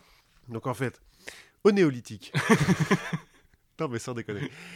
Moi, je ne serais pas surpris si euh, les peintures rupestres, si on me disait un jour que c'était euh, le chef d'une tribu qui faisait peindre euh, toutes ces, ces trophées de chasse, par exemple. C'est une façon de faire de, du culte de la personnalité. En les rendant un peu plus belles, un peu plus grosses, un peu plus. Bah voilà, il y en a un peu plus, etc., etc. Mais bon, sans parler du néolithique, qu'est-ce que c'est que les pyramides sinon une façon de faire euh, de la propagande pour Pharaon? Bah, alors ça, ce serait vrai si c'était les pharaons qui les avaient édifiés. Oui, Puisqu'on sait, je- moi qui ai beaucoup suivi, on sait maintenant, aujourd'hui, c'est quasiment établi que ce sont une race extraterrestre qui est venue sur Terre pour nous donner les pyramides. Alors c'est parce que c'est une- assez utile. si, si, si, si, bah, parce que t'as pas lu tout le truc. En fait, c'est une horloge, euh, les pyramides, parce que si tu traces un trait entre les pyramides, le sphinx et puis je sais plus quel autre truc, euh, une étoile, parce que c'est en ligne droite, quoi, tu vois, et bah tous les euh, 32 000 ans, je crois, quelque chose comme ça, euh, il se passe quelque chose. Et ça nous donne le calendrier maya. Ouais, plus ou moins, c'est lié. Enfin, de toute façon, tout est lié. oui, oui. elles sont alignées, en plus, les pyramides mayas et les pyramides euh, Bah oui. Bah oui, et puis on a, et puis on a, on a des peintures de- d'astronautes euh, et de vaisseaux spatials dans les, chez les Mayas. Donc, Bah, donc voilà, tout, tout- tout est dit. Non, mais sérieusement, tout ce qui est... euh, oui, parce que ce qu'on racontait, en fait, on n'y croit pas vraiment. hein. Ouais. Tout ce qui est euh, pyramide, les jardins suspendus de Baby- Babylone, euh, le colosse de Rhodes, les, les palais, les trucs comme ça, c'est dans une certaine mesure de la propagande. C'est le levier 1, associer le roi à des symboles positifs. La grandeur, la beauté, la richesse. Plus tard, enfin, plus tard, très tôt en fait, euh, dans la civilisation, les rois vont euh, s'identifier à des dieux. Pharaon est censé être un dieu. Oui. Et ça sert. C'est encore une fois euh, le levier 1 et un petit peu du levier 3, c'est-à-dire euh, la figure d'autorité. Qu'est-ce Oui. qu'il y a de plus d'autorité qu'un dieu, quoi Oui, c'est ça. Et après, le, le roi sera plus vraiment un dieu. Enfin, ce sera un petit peu euh, brouillé parce que ça devient compliqué de dire qu'on est un dieu. Mais euh, l'autorité, qui est le dieu euh, unique, donne, euh, délègue au roi. Voilà, ce sera les rois de, de- de droit divin. Et ça sert vachement pour quelqu'un comme Cléopâtre, par exemple, qui est reine d'Égypte alors qu'elle est grecque d'origine. Oui. C'est une descendante de Ptolémée qui est un général euh, d'Alexandre. Il faut bien, pour se faire accepter d'une population qui n'est pas grecque, qu'elle euh, fasse de la propagande. Ou quelle torture. hein. Ou Ça qu'elle marche torture, bien sûr. La- mais Le règne par la terreur, ça marche aussi. certes. mais ça fait. Mais ça coûte plus cher. ça coûte plus cher, c'est et puis ça peut moins bien finir. Mais dans une certaine mesure, c'est aussi le levier de rejet, la torture. Finalement, si on torture des gens en place publique, notamment, Oui. c'est pour créer des boucs émissaires. Et c'est pour les asso- associer des gens qui sont contre ton peuple à des choses mauvaises, notamment la torture. C'est, dans une certaine mesure, de la propagande. Tout ça de façon très empirique. hein. Euh, Cléopâtre, euh, a priori, n'a pas fait de psychanalyse. Ceci dit, on bon, on sait pas. hein. Et ceci dit, on n'est pas en train de dire que la psychanalyse, c'est une vraie science. non plus. Mais bon. Si on prend, Voilà, Euh. J'embrasse ma psychanalyste. si on prend euh, Jules César, par exemple, qui lui aussi prétend descendre des dieux, lui en lignée directe, il Oui. est censé être un descendant de Vénus. César, il vient d'une famille patricienne qui est un peu sur le déclin au moment où il prend le pouvoir. Il faut qu'il fasse de la propagande pour justifier le fait qu'il va être consul à vie et qu'on lui donne tous les pouvoirs. Donc il va faire des triomphes, amener ses armées au milieu de Rome. C'est euh, prisonnier aussi. ses prisonniers enchaînés, tout ça, c'est euh, les leviers euh, d'adhésion et Moi, de rejet. ça dans Astérix. mais- Non, mais c'est vrai. Vercingétorix a fait, a fait partie du triomphe de César. César, quand il écrit La guerre des Gaules, il fait déjà des fake news, parce que c'est vachement embelli, la guerre des Gaules. Oui, j'ai lu des trucs là-dessus, euh, notamment euh, à propos de la bibliothèque d'Alexandrie, dont on Ouais. discutera euh, peut-être un jour, qui a brûlé sous le règne de César, Voilà. et dont et- il ne parle jamais. Voilà, alors, bah alors, il parle jamais. La légende veut quand même qu'il ait sauvé des rouleaux de la bibliothèque d'Alexandrie en sautant d'une fenêtre dans la mer, parce que Alexandrie, c'est sur le, dans le delta du Nil, euh, pas proche de la mer. Oui, puisqu'on connaît les fameuses lumières du port d'Alexandrie. pour qu'il y ait un port. Euh, et qu'il aurait donc nagé en armure, parce qu'il était en armure, avec les rouleaux à bout de bras, à, armure à téton armure à téton, et jupette euh, à franges. Euh, et donc il aurait nagé à travers le port d'Alexandrie pour sauver ces dix rouleaux. pour les amener jusqu'en Italie. Peut-être pas jusque-là, mais enfin bon. Et hop, à Lampedusa. Mais donc, César notamment avec la guerre des Gaules, fait de la propagande aussi, se montre comme euh, un général tout-puissant et euh, à, la, à la tactique euh, invincible, ce qui n'est pas tout à fait vrai quand on regarde dans les détails, Mais ce qu'on a du mal à savoir, de toute façon, puisque. puisque c'est le seul à avoir chroniqué le truc. Voilà. C'est lui qui a écrit, donc. euh, Et puis il a gagné. et il a gagné. Ce que va faire César, mais ce qui a déjà été fait avant aussi, c'est de mettre sa tronche sur les pièces de monnaie. Comme ça, tout le monde connaît déjà la tête du souverain et l'associe à quelque chose de bien. Parce que l'argent, quand on en a en tout cas, c'est bien. Alors, c'est presque toujours bien. Presque. Puisque, bon, Varenne. Varenne. Ah bah, Louis XVI. Ah oui, bah oui, bah c'est ce que j'allais dire. Le problème, c'est que quand ça tourne mal, bah, tout le monde connaît la tronche du souverain. Et tout le monde a donc envie de le mettre sur, euh, au bout d'une pique. Mais non, à l'époque, on était civilisé. La guillotine. Oui, pardon.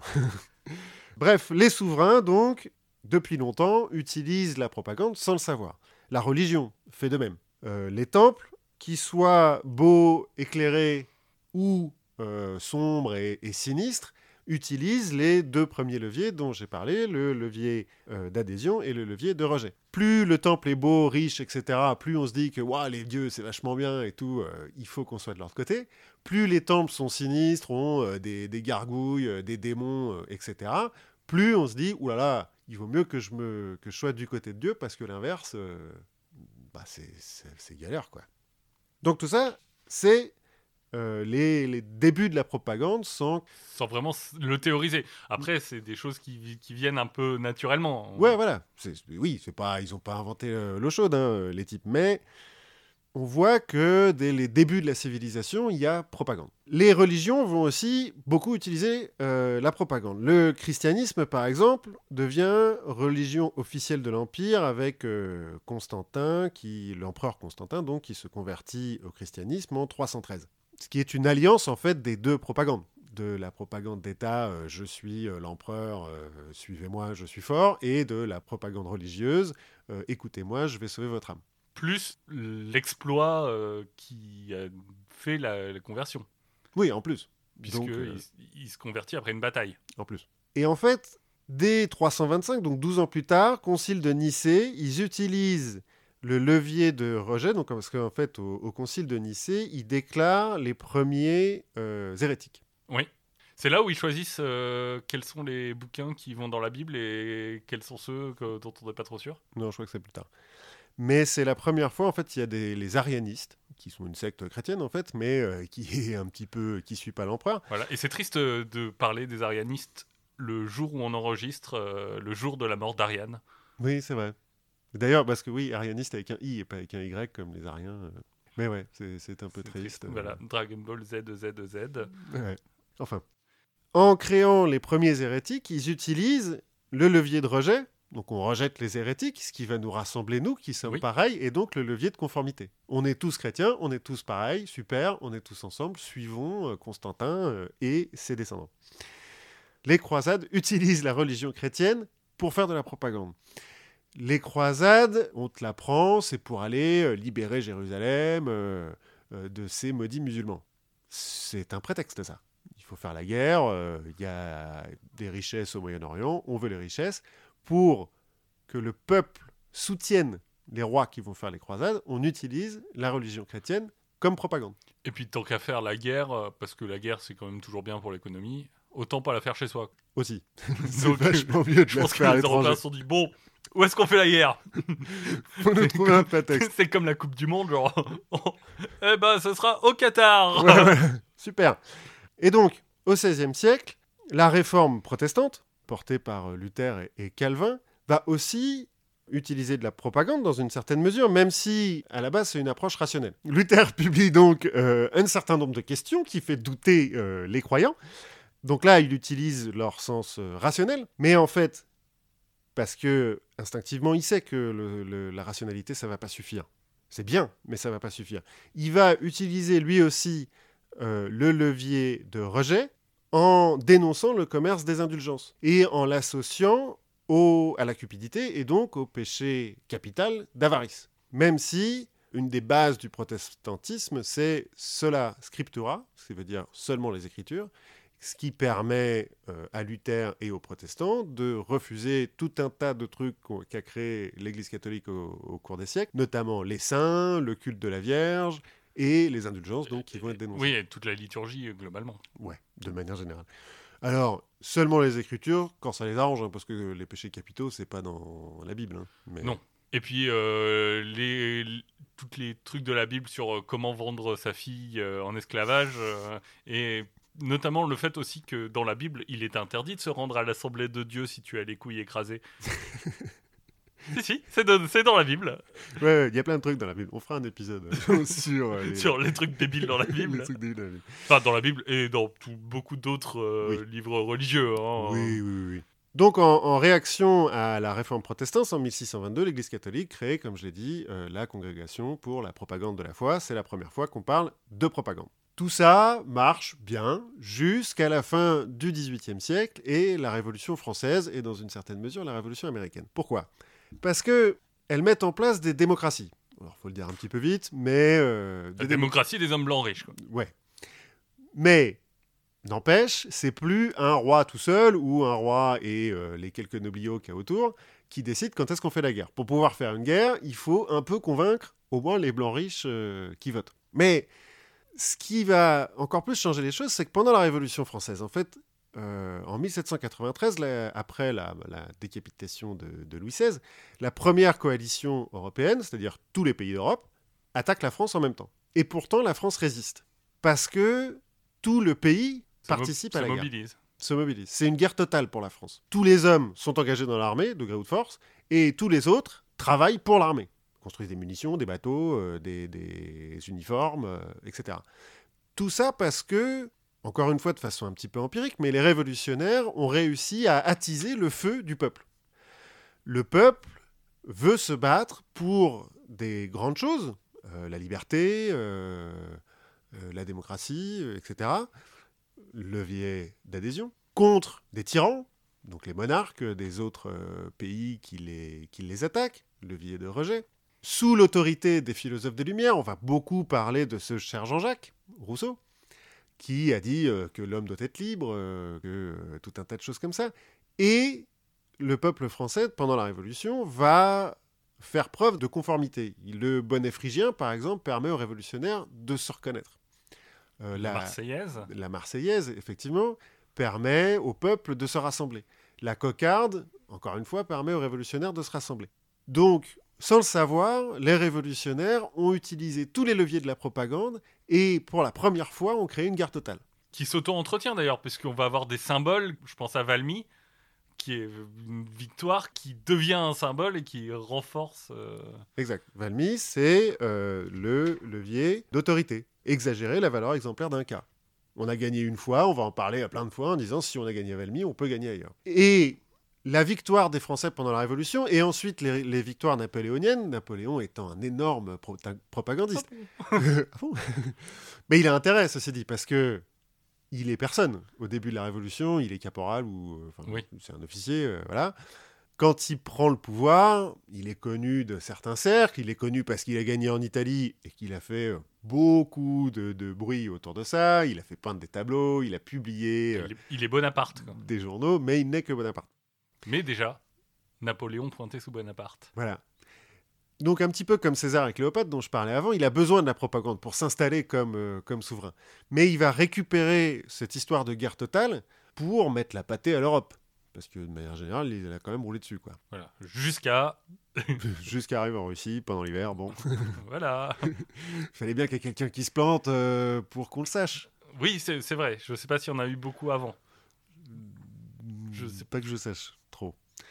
Ceci dit, les autres vont se planter après aussi. Oui. Mais... enfin bon, ça c'est- habituel en histoire. On n'apprend pas de- des erreurs des, des précédents. Et donc, les deux exemples de Napoléon et de la Révolution française vont prouver au reste des pays européens l'importance de la propagande.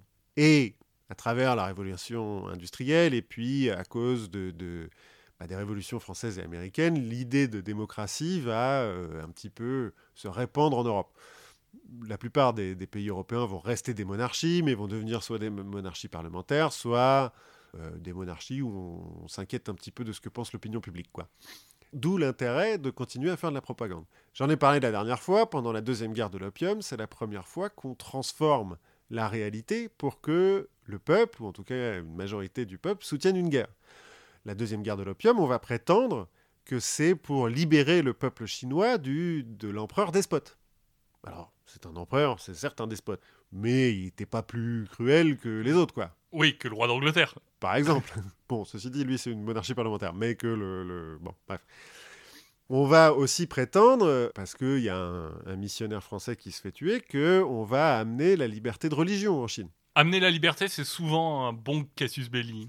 voilà, c'est souvent... Bah, pour plus tard, quand on dit qu'on amène la liberté ou la démocratie quelque part, ça sent quand même très très fort la propagande.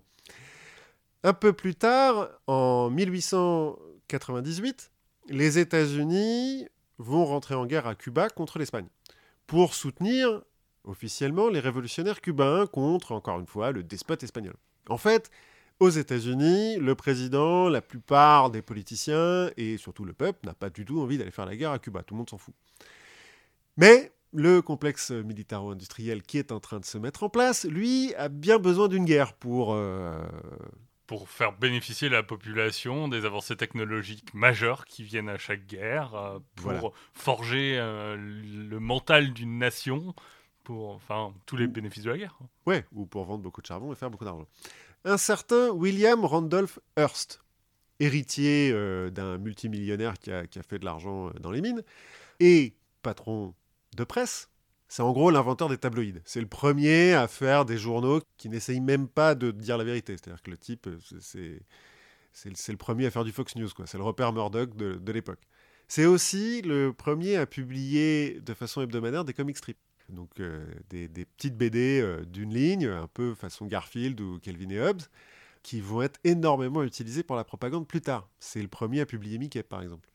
Et il faudra voir euh, après, tous les comics euh, de la guerre, euh, c'est pendant la Deuxième Guerre mondiale. La Deuxième Guerre mondiale, euh, Batman qui tape ses, ses, salauds de Jap. Ouais, euh, Captain America qui met des beignes à Hitler, euh, tout ça. Mais donc c'est le premier à l'utiliser. Mais il l'utilise pas pour aller battre Hitler ou quoi au caisse, il l'utilise pour pousser la guerre hispano-américaine. Il y a notamment un de ses illustrateurs qui revient de Cuba en lui disant Écoutez, monsieur, je suis désolé, mais ce qui se passe à Cuba là, c'est pas non plus. pas besoin d'en faire un, tout un plat, quoi.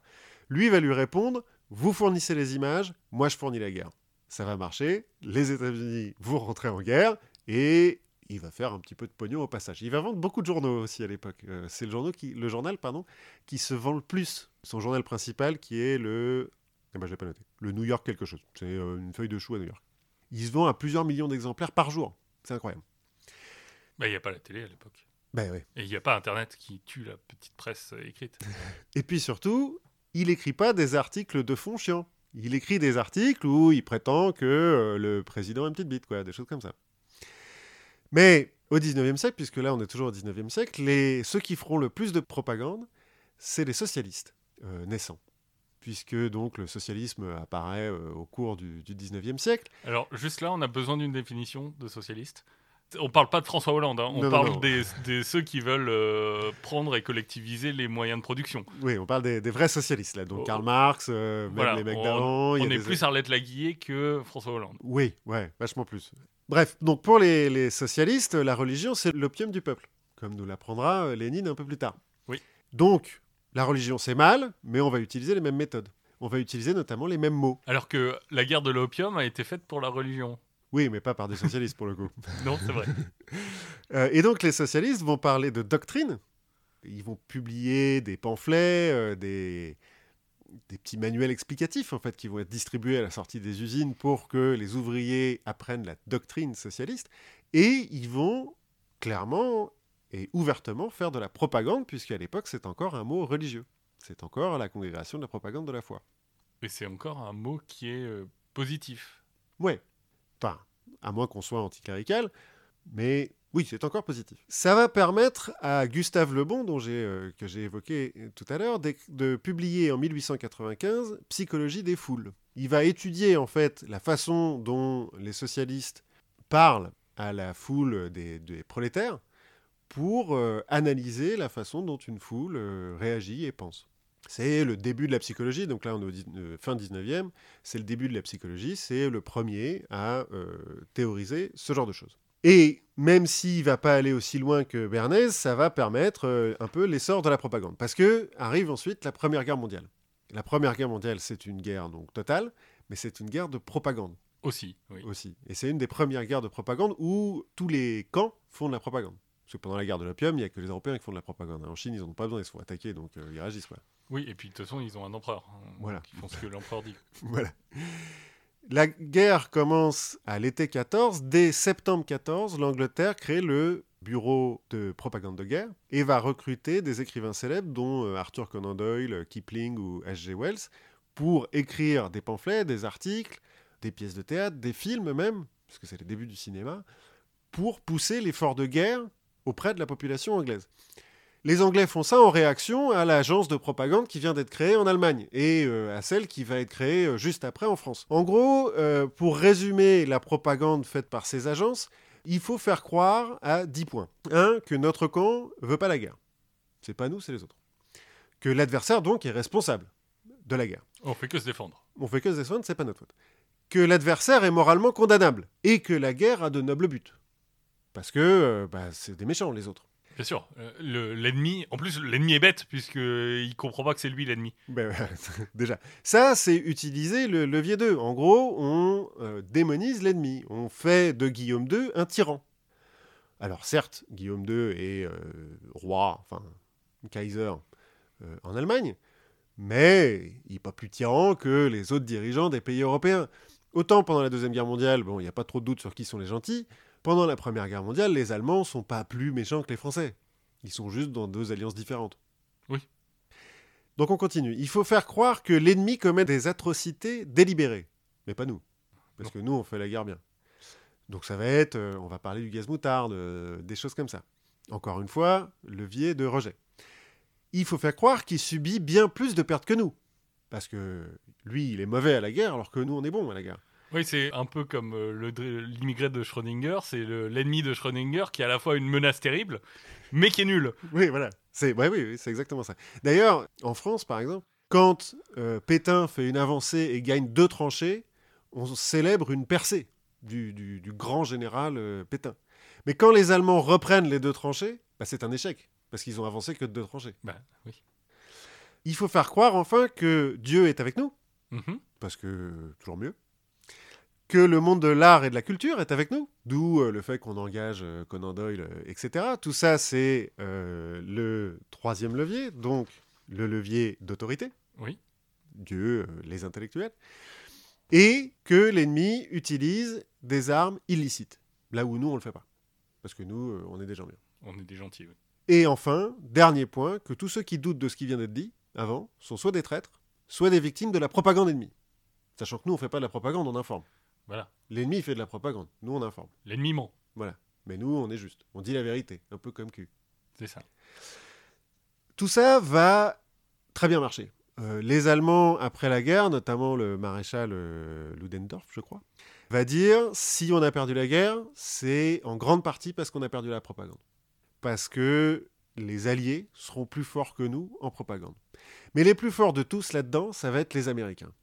Parce que donc en 14, Parce que déjà, il faut croire qu'ils ont gagné la guerre. alors qu'ils y ont participé pendant un an et demi. Mais donc, en 14, ils sont hyper iso- isolationnistes, les Américains. La guerre en Europe, ils veulent pas en entendre parler. Euh, c'est Woodrow Wilson qui est déjà président et qui dit non, non, non, non, non, on fait pas la guerre. Pendant trois ans, deux ans et demi, il se passe rien. Enfin, les Américains soutiennent un petit peu Je passe. Verdun, mais bon.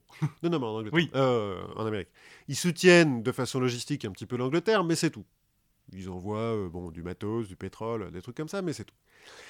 Wilson, en 1907, se fait ré- 1916, pardon, se fait réélire grâce à un slogan qui dit Grâce à moi, l'Amérique est restée en dehors du conflit européen.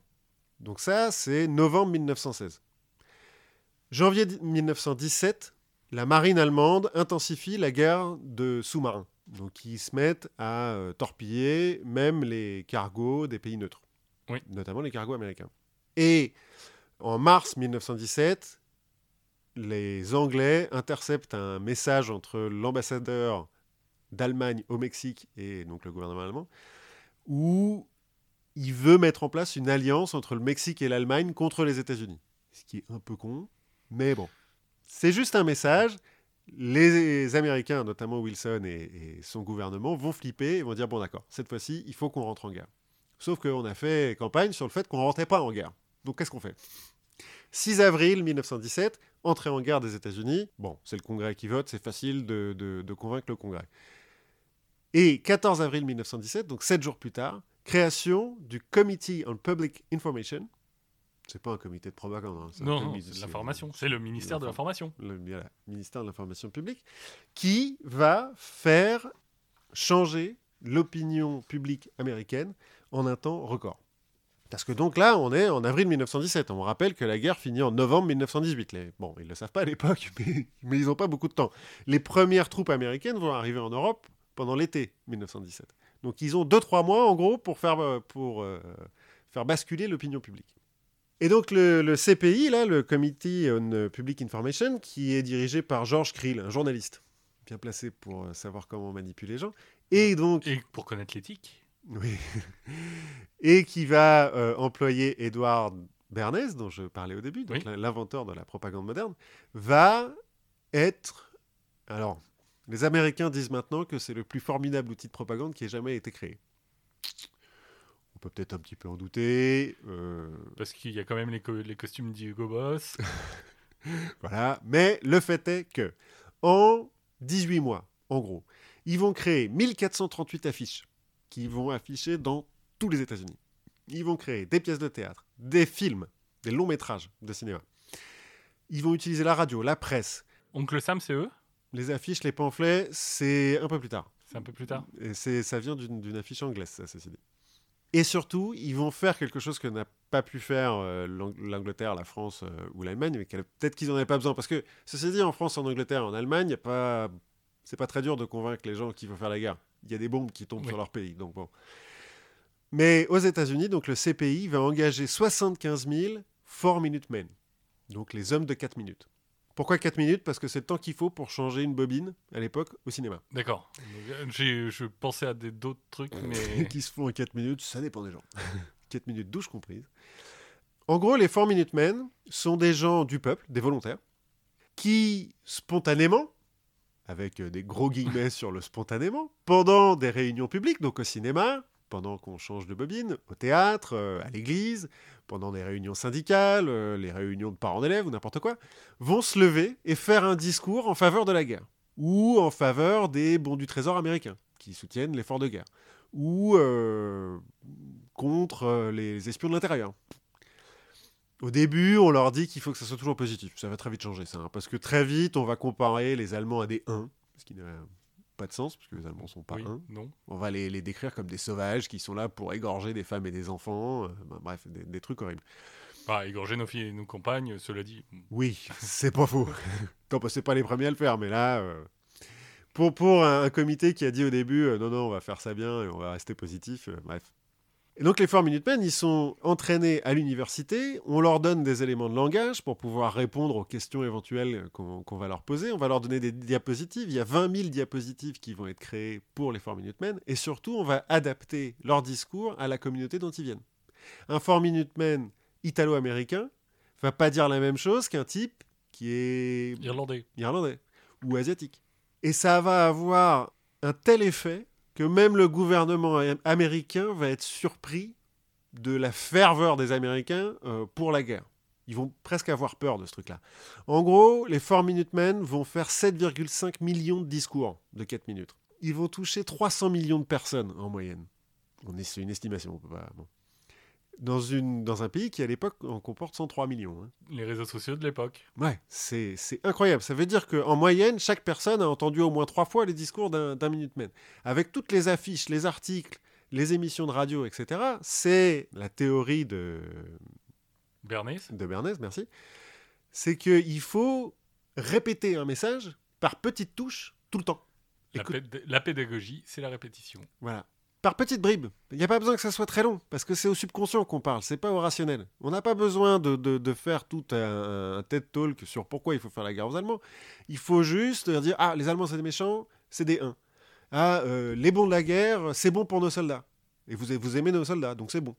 etc. Que des petits trucs comme ça qui euh, vont avoir un, effet euh, incroyable. Bien sûr, le CPI va pas s'empêcher de faire un petit peu de censure. hein. On a beau être dans une démocratie, euh, il faut éviter que euh, les, les choses mal qui reviennent du front euh, se diffusent. Bah, ce serait dommage de briser une si belle machine. Voilà. Va utiliser des fake news. Ils vont par exemple faire croire que le premier convoi euh, qui va emmener les premiers soldats américains en Europe a coulé une dizaine de sous-marins euh, sur le chemin. Bah, en fait, il y a des soldats qui sont interviewés là-bas qui disent Bah non, on n'a rien coulé du tout, on n'a rencontré personne. Ça marche pas. Si, Ils- si, en jetant nos clopes. euh, On a vu une bulle à un endroit, je pense que c'était un sous-marin. Ils vont faire croire que les États-Unis ont produit le premier avion de chasse euh, de l'histoire. Alors déjà, c'est pas vrai parce que les, Af- les Français, les Allemands, les Anglais utilisent des avions de chasse depuis le début de la guerre. Et puis surtout, l'avion américain qui a effectivement été fabriqué ne volera jamais pendant la guerre, à part pour des, des vols d'essai. Et euh, peut-être euh, quelque chose. euh, Oui, voilà, mais... Bref, ils vont utiliser les fake news comme maintenant euh, Trump peut les utiliser. Malheureusement, ça va se savoir. Et puis, à force de faire chier tout le monde avec leur fort Minutemen, à la fin de la guerre, le CPI est hyper impopulaire. Du coup, Bernays, qui travaillait là-dedans, qui à l'époque, au début en tout cas, donc il est né en 91, en 1917, il a 26 ans. Oui. Il est jeune. Bah, il faut qu'il se bah, il faut qu'ils se reconvertissent. Merci. Il faut qu'il se reconvertisse. Je perds mes mots. Et donc, il va se, euh, se reconvertir dans le privé. Bah, la publicité. Voilà. Et il va utiliser ce qu'il a appris auprès de Tonton Sigmund, et puis euh, sur le tas pendant la guerre, pour la publicité. Il va faire des trucs incroyables. Quand un, euh, une entreprise agroalimentaire vient le voir, c'est un une entreprise qui produit du bacon, en lui disant Bon, on est en train de perdre des parts de marché, là, euh, il faut que vous nous aidiez à les regagner. Lui, il va dire Non, il faut qu'on agrandisse le marché. Il va payer des médecins pour écrire des publications scientifiques qui disent que le petit déjeuner est le repas le plus important de la journée et que donc il doit être conséquent et qui vont pousser pour le American Breakfast, œufs et bacon. Les mecs vont publier dans des journaux scientifiques, Oui. ne vont pas dire qu'ils sont, qu'ils ont été achetés, hein, parce que sinon ça marche pas, Non, Et- c'est pas acheté, c'est financé. financés, pardon. Et Bernays va envoyer cette publication à 4000 généralistes, tout autour des États-Unis. C'est grâce à lui que maintenant, aux États-Unis, on bouffe des œufs et du bacon le matin. Ce qui n'est pas forcément dangereux pour la santé si on fait non, attention, si on fait gaffe. mais qui n'est pas nécessaire. Quoi. Voilà, et on, et on voit bien les effets de la modération du régime alimentaire américain sur la population locale. Et on rappelle que scientifiquement, il n'y a aucune preuve que le petit déjeuner est le repas le plus important de la journée. Il va être engagé par l'industrie du tabac. En gros, au début du XXe siècle, enfin, après la Première Guerre mondiale, Donc la guerre, le gras, le tabac. Ouais, ouais, non, mais des trucs bien. les femmes ne fument pas dans l'espace public. C'est mal vu. En gros, il y a que les prostituées qui fument dans l'espace public, donc les femmes ne fument pas dans l'espace public. Et donc Lucky Strike va l'engager en lui disant, écoute, euh, Ce serait bien que les gens fument un peu plus. qu'est-ce qu'on peut faire? Eh ben, en 1929, pendant la parade de Pâques à New York, en gros, à l'époque, à Pâques, il y a une grosse parade à New York avec des ballons, etc. Il va engager une troupe de jeunes femmes, des débutantes, donc des femmes plutôt de la haute société, euh, plutôt jolies, bien habillées. Il va à toutes leur donner un paquet de cigarettes et un briquet. Et à son signal, elles vont toutes en- ensemble sortir une cigarette, l'allumer, bien sûr, devant les journalistes. Et euh, la fumer triomphalement. Et quand les journalistes vont leur poser la question, mais pourquoi vous faites ça Elles vont dire, les cigarettes qu'on est en train de porter, ce sont les torches de la liberté. Comme la torche que porte la statue de la liberté. Parce que nous, on est féministes et qu'on veut le vote des femmes. Il va utiliser le féminisme pour vendre des cigarettes aux femmes. Ceci dit, ça, c'est le levier 1 dont on parlait tout à l'heure, le levier d'adhésion. Oui. La cigarette, la liberté. Donc c'est bien. Et le levier 4 de conformisme, si ces femmes la fument, bah moi aussi, il faut que je fume. Problème, en 1934, le paquet de Lucky Strike est rouge et vert. Lucky Strike a dépensé beaucoup d'argent pour son nouveau paquet. Mais le vert ne va pas avec la mode féminine. Et donc les femmes n'achètent pas beaucoup Lucky Strike. Donc, à nouveau, on engage Bernays, à qui on dit, surtout, on change pas le paquet, posez même pas la question de dépenser trop de trucs pour ça. Et lui, il dit, il n'y a pas de problème, on va changer la mode. Et il organise au Waldorf Astoria, donc un des plus grands hôtels euh, de New York, un bal de charité sur le thème du vert, où tout le monde doit être habillé en vert, un peu comme le bal blanc euh, Oui. ou, ou des choses comme ça. Et donc toutes les grandes fortunes de New York vont arriver au bal habillés en vert, vont se faire photographier en couleur s'il vous plaît, et tout ça va être publié dans les journaux. hop, on a changé la mode, le verre est à la mode, on peut de nouveau acheter des Ligue Strike. Il va inventer aussi le soutien des stars auprès des politiques. J'ai déjà parlé de Calvin Coolidge, un président américain qui n'est pas forcément resté dans l'histoire, notamment parce qu'il était extrêmement dépressif. Et donc il avait une mauvaise image, parce que vraiment le mec ne souriait jamais. Et bah, euh, Bernays va faire venir toute une tripotée de stars hollywoodiennes prendre le petit déjeuner à la Maison Blanche, sous l'œil des photographes, bien sûr. Pour donner un peu de glamour. Voilà. Et Coolidge ne sourit toujours pas, mais maintenant il est associé à des gens qui... Eux sourient. Qui eux sourient, sont beaux euh, et successful. Il va aussi faire une campagne pour les Dixie Cup, qui sont des euh, gobelets en carton. D'accord. jetable. À l'époque, donc, il faut étendre le, le marché des gobelets en carton. Pour ça, il va essayer de faire croire que, d'un point de vue sanitaire, le gobelet jetable est mieux que le verre que l'on nettoie. Et il va faire des spots publicitaires, donc, euh, alors c'est pas télévisé, c'est à l'époque c'est encore C'est à la radio. au cinéma, non, Au cinéma. dans lequel il va montrer des verres en verre qui débordent et dans lequel il va mettre des images subliminales de vagins et de maladies vénériennes. Ça marche. Avec malheureusement les conséquences qu'on connaît aujourd'hui, c'est que euh, tout le monde utilise des gobelets en plastique tout le temps. À l'époque ils sont en papier, mais bon, maintenant ils sont en plastique. maintenant ils sont en plastique. C'est lui qui va Donc inventer. il tue des dauphins. Eh ouais. C'est lui qui va inventer aussi le placement de produits. Le premi- la première compagnie qu'il engage pour faire ça, c'est la United Fruit Company, euh, célèbre productrice de bananes. Des, les gentils, euh, on va en reparler. Je, je ferai un épisode sur la United Fruit, euh, United Fruit Company. les républiques bananières. Voilà, c'est là d'où ça vient. En gros, il va faire porter à des stars hollywoodiennes des bananes, soit dans des films, soit euh, dans des magazines ou des trucs comme ça.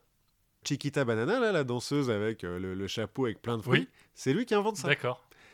C'est quand même fou que le placement de produit, ça commence avec la banane, mais c'est le cas. Et toujours pour euh, United Fruit Company, il va faire quelque chose qui va devenir une habitude dans l'histoire américaine. Donc, euh, United Fruit Company fait pousser ses fruits en Amérique du Sud Oui. ou en Amérique centrale, notamment au Guatemala.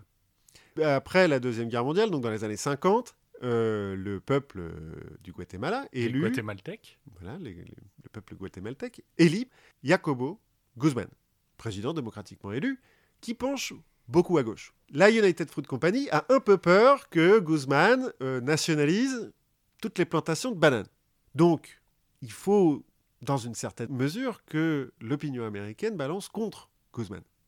Et bien, Bernays va, à travers notamment des publications de, faux reportages sur le Guatemala, qui va envoyer à tous les membres du Congrès américain et à tout ce que euh, l'Amérique compte de gens importants, va faire passer le mot que Guzman est communiste. Ce qui n'est pas le cas. Guzman est certes à gauche, mais c'est pas un communiste. Alors, en tout cas, il n'est pas associé à Moscou. Non. Et en tout cas, pendant qu'il sera au pouvoir, on ne parlera jamais de nationaliser Quoi que ce soit. les plantations. Il va nationaliser quelques trucs, mais pas les plantations. Et bien tout ça, ça va tellement influencer le Congrès qu'ils vont donner ordre à la CIA de fomenter un coup d'État qui va donc euh, déposer Guzman. Grâce à Bernays. Bon, un peu plus tard dans sa vie, il va quand même se dire que c'est un peu dégueulasse tout ce qu'il a fait là. Il va travailler contre euh, la cigarette et euh, il va refuser d'aider les nazis, il va refuser d'aider Nixon, euh, etc les nazis, Goebbels notamment, va dire à nombreuses reprises à quel point son livre Propagande lui aura servi. Et tout ce qui a été entrepris par Mussolini, par les nazis et par les communistes, c'est point par point ce que dit Bernays. dans son bouquin. À part peut-être l'instrumentalisation de l'histoire, que- qui commence avec euh, Mussolini qui se prend pour euh, Jules César Oui. et euh, les nazis qui veulent faire croire que les Aryens sont à l'origine de toute civilisation. Ça, c'est peut-être le seul truc dont Bernays ne parle pas trop, mais on peut quand même le relier aux quatre leviers dont on parlait. Voilà, ce type, Bernays, a, parce qu'il était le premier à avoir les, ses armes, bah, niqué tout le monde. Enfin, à théoriser ses armes, en Oui. tout cas. Mais donc le premier à comprendre vraiment comment ça marchait, bah, euh, le temps que le public s'y habitue et que ses concurrents s'y habituent, bah, il a pu faire n'importe quoi pendant une dizaine d'années. Et il a changé le monde, dans une certaine mesure. Pour le mieux. Oui, si on veut. Tout ce dont j'ai parlé, là, tous les quatre leviers, regardez un petit peu quand vous regardez la télévision, donc que ce soit dans la pub ou euh, les journaux d'information, vous les repérerez assez facilement. Ils sont tout le temps utilisés. Et ben, on garde l'œil ouvert. Et le bon, Et le bon. parce qu'il y a des gens qui sachent, et nous, on en fait partie. Alors, moi, je vais revenir à la religion un peu. Parce qu'en fait, je me suis euh, rendu compte, enfin, j'ai un peu cherché euh, l'histoire de quelques saints, parce que c'est toujours euh, rigolo. Et je suis tombé sur deux saints. Alors, principalement une sainte, qui s'appelle Sainte Barbe. Mhm. Alors, Sainte sainte patronne de la barbe. alors, pas tout à fait, on verra. on verra justement pourquoi elle n'est pas sainte patronne de la barbe.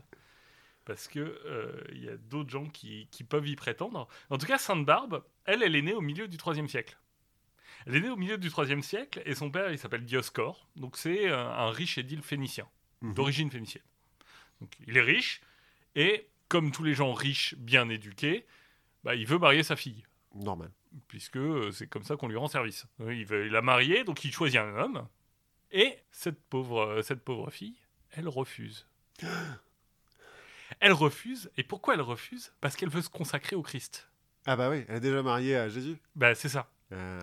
Lui, il est païen, hein, il en a rien à foutre, euh, il veut la marier. elle dit non, non, euh, je veux, je veux me consacrer à Dieu. euh, Bon. Je ne sais pas quelles sont ses raisons, mais en tout cas, elle refuse. Et donc, ce qu'il va faire, c'est qu'il va l'enfermer dans une tour.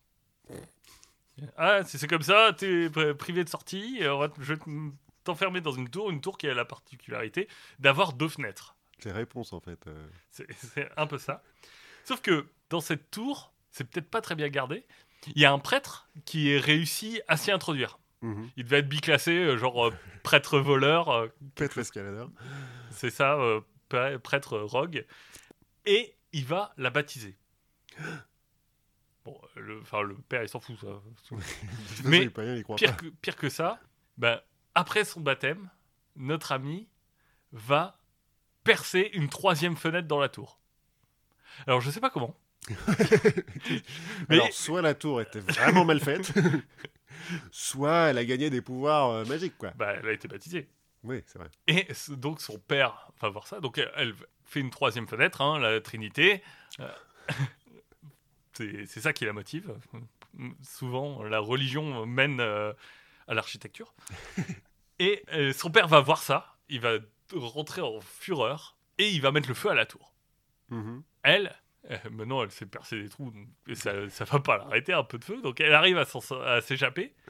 Mais il y a un berger qui va la voir et qui va la dénoncer au gouverneur, qui va la condamner au supplice. Ah bah super, merci le berger. Merci le berger. Euh, on peut compter sur lui. Donc, ce qu'on va faire, c'est qu'on va lui brûler le corps au fer rouge, Mhm. lui arracher les seins. Ouais, bon, tout- On va aussi, apparemment, la faire défiler nue dans, dans les rues. hein, un petit peu à la- Avec une femme qui crie shame derrière. un petit peu à la, à la Game of Thrones. Sauf que, sauf que, bah, elle a fait ça pour Dieu. Donc, euh, bon, Dieu, euh, il, il vient un peu à la rescousse, euh, notamment en lui retirant la sensation de douleur. Sympa. Donc ça, c'est cool. Et il fait venir aussi, il fait descendre un ange qui va cacher ses parties honteuses Hyper cool. plutôt que la sauver. Bon, Ouais, c'est ça, le mec, c'est un ange quand même, il aurait pu l'emmener, quoi. il se trouve que le gouverneur demande au père, donc à Dioscore, de tuer sa fille. Le père, bon, il a déjà, il a déjà essayé de la cramer. hein. Ça, ça doit pas trop le déranger. Donc, il brandit un sabre pour la décapiter. Et à ce moment-là, la foudre tombe sur lui. C'est Dieu qui est vraiment pas content. Ou alors, c'est juste le sabre qui fait, fait de pointe. On ne saura jamais. Le berger, pendant ce temps-là, qui l'a dénoncé, il est changé en pierre.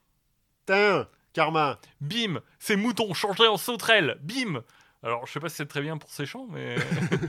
Pas face ça quand même. Hein. Et donc, la jeune femme qui est agonisante ne veut pas être enterrée sous son nom de, de païenne, mais elle veut pas révéler son, son nom chrétien. Donc, elle deviendra la jeune femme barbare, Barbara, la sainte Barbara, la sainte Barbe. Heureusement qu'elle a pas choisi Barbarella. Parce que... Donc, euh, la sainte Barbe, qui est aujourd'hui la patronne des architectes, hein, et- fait des fenêtres. Fait des fenêtres avec ses mains. La patronne euh, des, en fait, de tout ce qui est associé à la pierre et au, Et à la pierre, au feu et, à- et aux fenêtres. Donc c'est globalement les architectes, les géologues, les pompiers qui célèbrent la Sainte Barbe. euh, C'est une fête importante chez eux. Donc la Sainte Barbe, c'est le 4 décembre. Les mineurs et c'est aussi la sainte patronne de l'école polytechnique. Ah ouais. Donc une, euh, une sainte qui euh, finalement s'est rebellée contre la tyrannie des hommes hein, qui veulent euh, l'épouser de force. Et il y en a une autre comme ça. qu'on appelle Sainte Vilgeforte. voilà, et c'est un, un prénom qui est tombé malheureusement en désuétude, Vilgeforte, alors que, bon, Alors que c'est c'est mélodieux. c'est mélodieux. En fait, Ouais. ça veut dire la Vierge forte. Bah, c'est pas mal, quoi. Pourquoi pas Et c'est la fille d'un roi païen du Portugal. Ah, tiens, j'aurais dit Allemagne, moi, tu vois, mais. Et, et donc, ce, cette fille, elle va découvrir la foi et faire vœu de chasteté. Ouais. Mais bon, son père, lui aussi, euh, il a été bien élevé, bien éduqué, il n'a pas envie de s'emmerder avec une fille, donc il veut la marier. et elle, elle est désespérée et elle demande à Jésus quoi faire.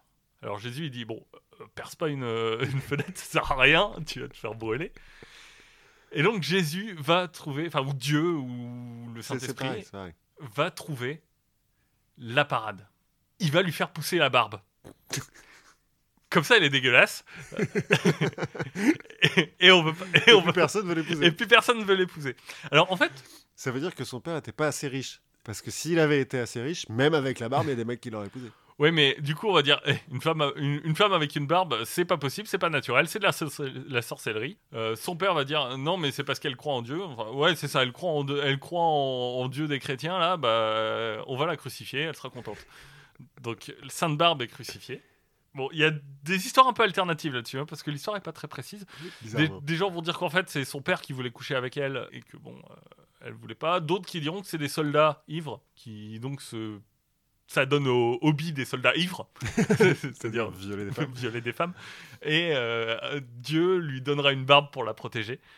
ok, d'accord. Mhm. Euh, bon, il se trouve que même l'Église catholique euh, reconnaît que c'est une légende. Pour une fois.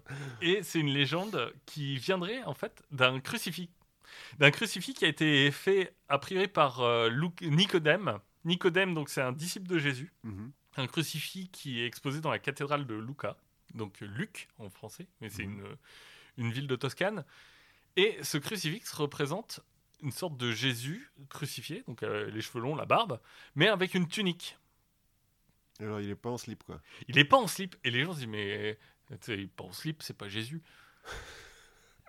Et en fait, la légende viendrait du fait que bah, s'il est pas en slip, c'est pas Jésus. Avec une tunique, du coup, ça doit être une femme qui doit, on doit lui cacher les seins. Et donc, cette euh, légende de Sainte Vilgefort vient, viendrait de là, qui est surnommée, elle est surnommée Sainte Débarras, puisque c'est la sainte patronne des femmes qui sont malheureuses en amour et qui veulent se débarrasser de leur, de leur mari. Voilà, donc c'était l'histoire de Sainte Débarras, euh, qui a un, petit côté MeToo, un petit côté euh, féministe. Euh, Je m'en fous, j'ai la barbe. Je m'en fous, j'ai la barbe et je vous emmerde. Eh bien, euh, moi, en, en cherchant mes histoires de propagande, là, donc on a parlé un petit peu de l'inventeur, enfin, le premier mec qui a publié les comic strips et de comment Captain America, le vrai Captain America, a donné des, des bourre-pifs à, à Hitler. Oui. Et ben en fait, euh, Captain America, il a peut-être été, euh, comment dire, pas Inspiré inspiré, merci, d'un soldat français de la Première Guerre mondiale. Un certain Albert Séverin Roche, le premier soldat de France selon le maréchal Foch, à la Libération. Pas à la Libération, à la fin de la guerre. Albert Séverin Roche, c'est un petit gars qui est né en mars 1895 à Réauville dans la Drôme. C'est un fils de paysan, troisième fils. euh, Donc 19 ans au moment de la guerre. Bah, en fait, même à 17 ans, donc un petit peu avant la guerre, il veut s'engager dans l'armée parce que... Il a- veut déjà faire la guerre. Il se dit, ouais, moi je vais aller casser des Allemands, euh, déclarer la guerre vite fait quoi. Bah, disons qu'avant la Première Guerre mondiale, tout le monde est au courant qu'il va y avoir une guerre, hein, quand même. C'est pas, un- c'est pas une grosse surprise, quoi. Oui, même si euh, François Ferdinand machin, on se doutait quand même avant, on, on regardait, on regardait la mèche en se disant bon, quand est-ce que ça s'allume voilà. Donc il va aller faire la guerre. Mais il a 17 ans. Donc il ment déjà sur son âge euh, quand il va voir le, sergent recruteur.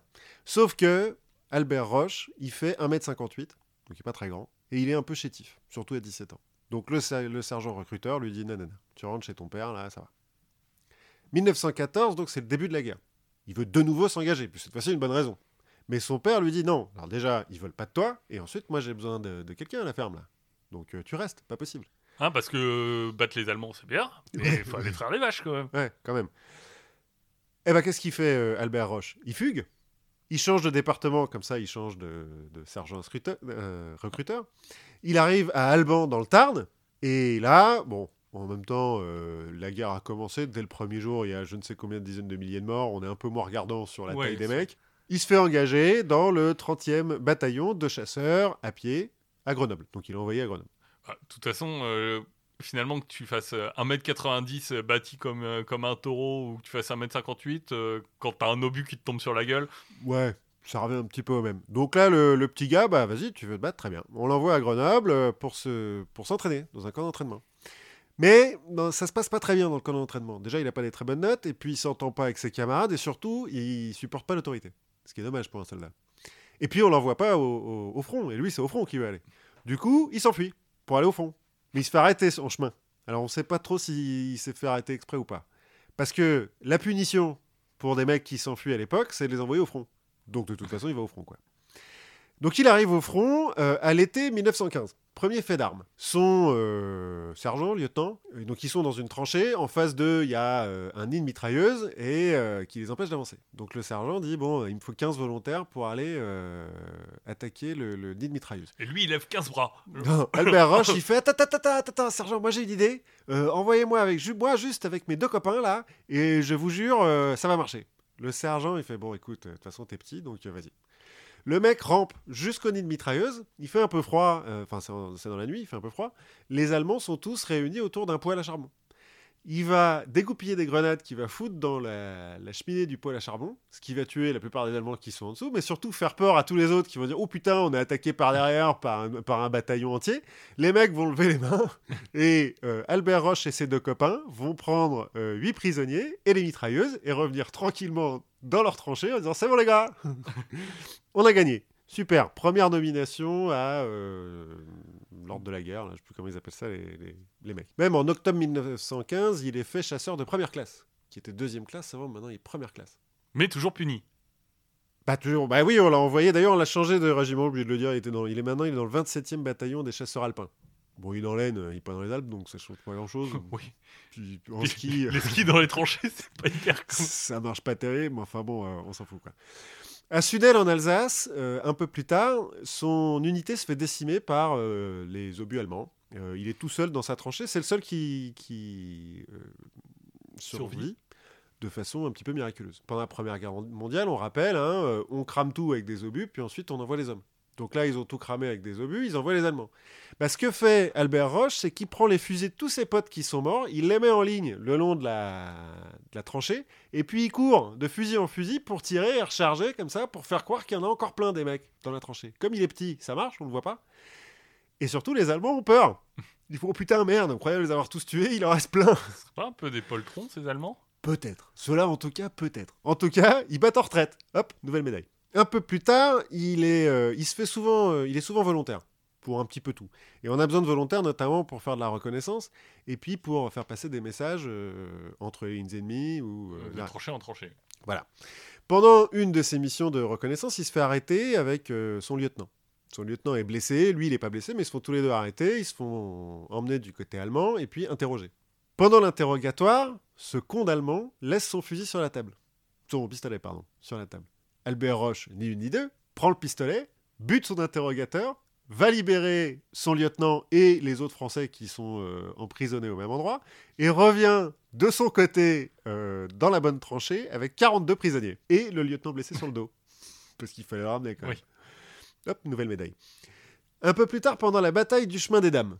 Donc là, on est en 1916-1917. 17, ouais. Enfin, Euh, ça dure longtemps. Ouais, ça dure longtemps. Donc c'est un massacre, hein, le, le chemin des dames, de, de manière générale. Une mutinerie Alors il y a des mutineries, mais là, en l'occurrence, lui, pendant une Ouais, attaque... c'est pas trop le genre à se mutiner, lui. Non, non, lui, il se mutine Enfin, pas. il, se mutine si on veut pas qu'il qu'il aille tuer des gens. C'est ça. Il retourne de lui-même euh, à la gare, mais sinon, non. Donc, euh, son unité se fait décimer, et notamment son capitaine est au milieu du no man's land, donc entre les deux tranchées euh, françaises et allemandes, dans un trou d'obus, blessé. Et il hurle à la mort. Et ben, qu'est-ce qu'il fait, Roche? Il rampe pour aller chercher son capitaine.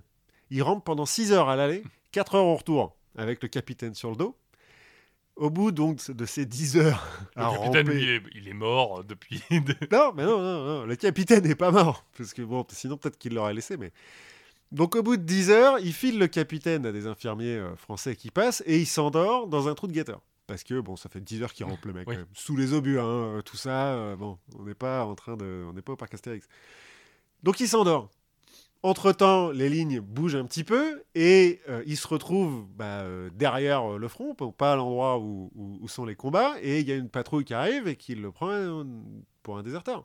Oui. Le mec est en train de dormir pendant que ses potes se font, euh, se font charcuter. Comme tu disais, en 1917, il y a beaucoup de mutineries, donc là, on réfléchit pas. Hein, T'es pas au combat, demain, on te, on te fusille. Le lendemain, il est devant le peloton d'exécution, et là, le capitaine se réveille, le capitaine qui l'a sauvé, Oui. il fait Ah, là, là, là, là, là, là. Wow, wow, wow, wow, wow. Faut pas le tuer, lui, il est bien.